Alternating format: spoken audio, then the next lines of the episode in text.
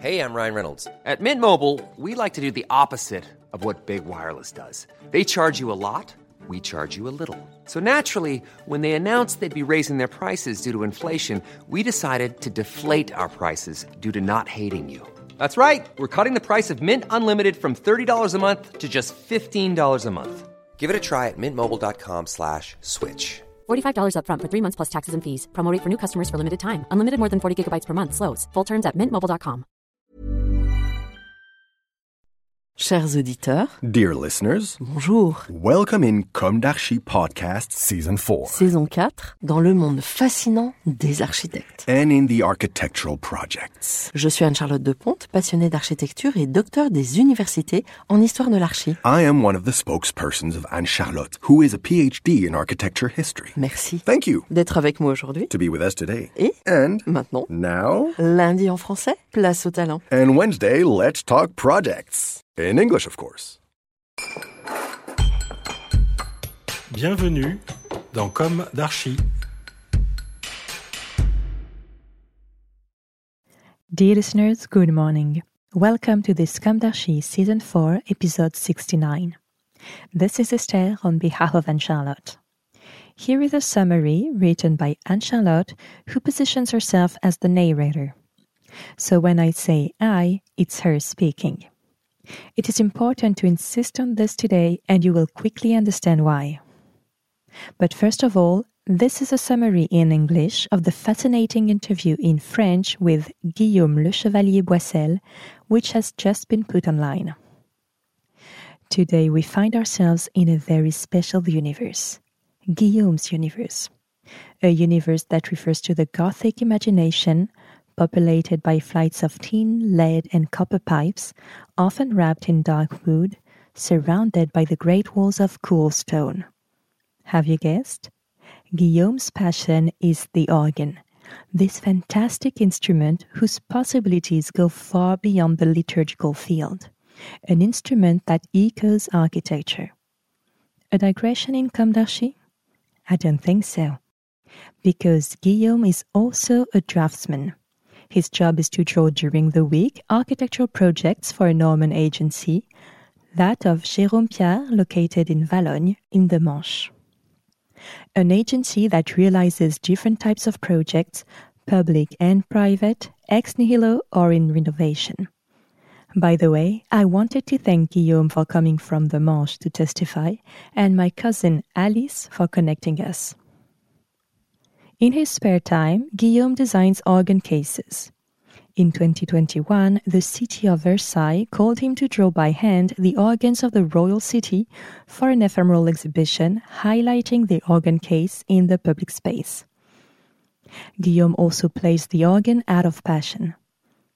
Often on organs from my own grandfather's factory, the Manufacture Beuchet-Debierre. So I couldn't resist treating the subject of organs and architecture, two disciplines that resonate with each other a subject that Guillaume, at the age of 25, with his youthful ardor, embodies wonderfully. His culture is remarkably nourished. His culture is embodied. He puts it in color as much with his brushes as with the keyboards and the organs. 100% invested, he gathers all possible energies to save the organ of his commune, Valognes. With his other training in computer graphics, he created the site of the Friends of the Organ of Valognes, orgvalognes.wixsite.com. Org Valognes, O R G U E V A L O G N E S dot wixsite, W I X S I T E dot com. Site on which one can make a donation for the restoration with the tab Support Us in the right top corner. Do not hesitate if the cause touches you. In any case, a thousand bravo to this youth, humble of birth, who knows how to fill his life and who takes over in human universes of unusual dimensions. Before reporting to you in more detail the universe of Guillaume, I wanted to specify that if I grew up in this universe as well as my numerous cousins, I am not a specialist of the question. I certainly knew the manufacture, and my memories can be summed up as follows. My grandmother, Marguerite, for whom I sometimes turned the pages of the score when she was at the piano, my grandmother, a pianist and organist, and also the mother of 15 children, including my mother, my grandmother, a former pupil of Marcel Dupré, would take me to the manufacture from time to time when she was going to rehearse before Sunday Mass in the church of Saint Clément in Nantes. I was amazed to see my grandmother's slender body, which always stood upright, come alive for the occasion, moving from head to toe as she played her vast repertoire on the organ of the factory. I also remember when we used to go and play with my cousin Benoit in the wood workshop despite the prohibitions. We loved to throw ourselves into the mountains of shavings. By the way, forgive me, Benoit, for revealing this childhood secret kept for so many years.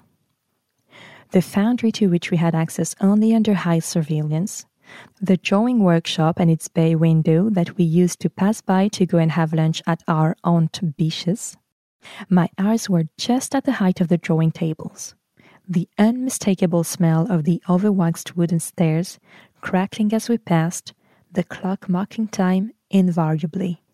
The portraits of the ancestors whose eyes reminded us of our duties. And Uncle Joe, Joseph's son, who had taken over the factory at the wrong time and who almost never left his office, much to our despair. Because the organ, and yes, the organ aspires just like the architecture of which it is also made. Let's go back to Guillaume's childhood. As a child, he was fascinated by nature as well as by drawing, finally, a way to communicate, to offer a drawing. Around the age of 15, he expressed his desire to play a musical instrument. The goal was not to go flirting on the beach with a guitar, but to attract attention in a different way he began learning the organ. At the time of the orientations, discouraged by the teaching body for the architectural way connoted without outlets, he integrated a professional branch not by spite but by passion for the architecture. He makes studies of draftsmen, then of economy of the construction, calculation, to live with a solid base. The economy was in a slump when I went to school the orientation towards architectural schools was discouraged as teachers felt that there were too many students for too few openings, says Guillaume. After his bac pro in Coutances, during his BTS studies in construction, he discovered wood and appreciated the more creative aspect of this teaching. Then he finally trained as a computer graphics designer. Then he enters the office of Jérôme Piard installed in his city. In this small agency, he works from the preliminary project stage to the execution stage, including the estimation. Guillaume has always dreamed of a thousand jobs, but he's accomplished for the moment. For Guillaume, the organ is a bit like the grail. The instrument refers to the architectural heritage par excellence. One can find the organ not only in churches but also in opera houses and concert halls.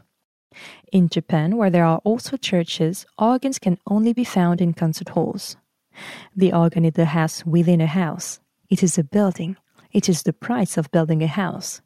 We find the same lots in the construction phases the structural work, but also the carpentry, electricity, plumbing, waterproofing, acoustics, harmonization, cabinet making, leather work, the pipes, and behind that, the draftsman, the organ builder is the architect of all that. Everything is done in the factory on a scale of one, everything can be dismantled. The instrument is reassembled on site. There is a lack of these jobs in France. French factories are recruiting today. As in the building trade, there is a lack of apprenticeships in the world of the organ. Inside the organ, there are rooms. A keyboard is a bit like a room. Each keyboard is dedicated to a piece with different stops, different sounds. That will give this rich and unique color to the organ. A key is a pipe, but also a key is four pipes at the same time. I can have pipes that sing in C, in G, says Guillaume. The organ cannot be imitated even if it tried to imitate the orchestra in the 19th century. You can go to Paris, to Saint Eustache, you will listen to a grandiose organ. There are huge pipes, a variety of sound with five keyboards and 8,000 pipes. Note, all the fragments that we listen to in the podcast are played by Guillaume on organs in Brittany or in the Manche region, which came out of the Beuchet-Debierre factory, a factory which, according to Guillaume, revolutionized the world of the organ, one of the last and largest factories in France, which had between 40 and 50 employees. This is very important in this type of business. Joseph Beuchet, my grandfather, whom Guillaume quotes, followed the path of modernity with the electrification of organs. Guillaume's generation appreciates these organs from the 60s and 70s, whereas the previous generation destroyed a lot of heritage, exactly as in architecture. Let us quote, for example, the Hospital of Caen, to which Guillaume is interested, where instead of a asbestos removal campaign and rehabilitating, a heritage is destroyed. It is necessary to leave time to take the measure of the true value of a heritage. I will add for my part that the intelligence is not to exclusively appreciate the appearance of the instrument or of an architecture, but all that the instrument or the architecture brings. Its virtuosity not to flatter the eye, but to assume what it was built for. You understand now why the links between modernity and heritage are quite natural for me, as well as the links between architecture and music. And by the way, I take the opportunity to point out that I have difficulty understanding dogmatic visions, even closed ones. For example, those who refute modernity as much as those who refute heritage. Those who swear by the past as much as those who swear by reinvention. Come on, dust off the classics. Come on, drop your vanity, the reinventors. A little humility, for goodness sake. We're just passing through. In the profession, it is important to dissociate the old from the contemporary. But it is also important to mark its time. Guillaume insists noticing contemporary organs in a church shows that the profession of organ building still exists and that it is an evolving discipline. If you make a pastiche, it is not a good thing because it erases the identity and blurs the historical readings. It's exactly the same thing in architecture. Don't forget, if you are convinced to support the campaign to save the organs of Valognes on orgvalognes.wixsite.com. Org Valognes, O R G U E V A L O G N E S dot Wixsite, W I X S I T E dot com. Our dearest wish is to make a new podcast on the subject with the expert voices of my family. Until then, see you next week with a new issue and take care. Goodbye.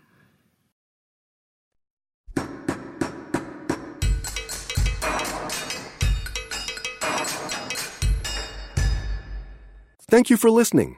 Thanks to Julien Rebours, sound engineer, who is collaborating with us today. Don't forget to tune in to our previews on Instagram at Comme d'Archi Podcast. If you enjoy this podcast, don't hesitate to promote it by giving it five stars and a little comment on Apple Podcast or on your favorite podcast platform. And above all, subscribe to listen to all of our episodes for free. See you soon, and until then, take care of yourself. Mom deserves the best, and there's no better place to shop for Mother's Day than Whole Foods Market. They're your destination for unbeatable savings, from premium gifts to show-stopping flowers and irresistible desserts. Start by saving 33% with Prime on all body care and candles. Then get a 15-stem bunch of tulips for just $9.99 each with Prime. Round out Mom's menu with festive rosé, irresistible berry chantilly cake, and more special treats. Come celebrate Mother's Day at Whole Foods Market.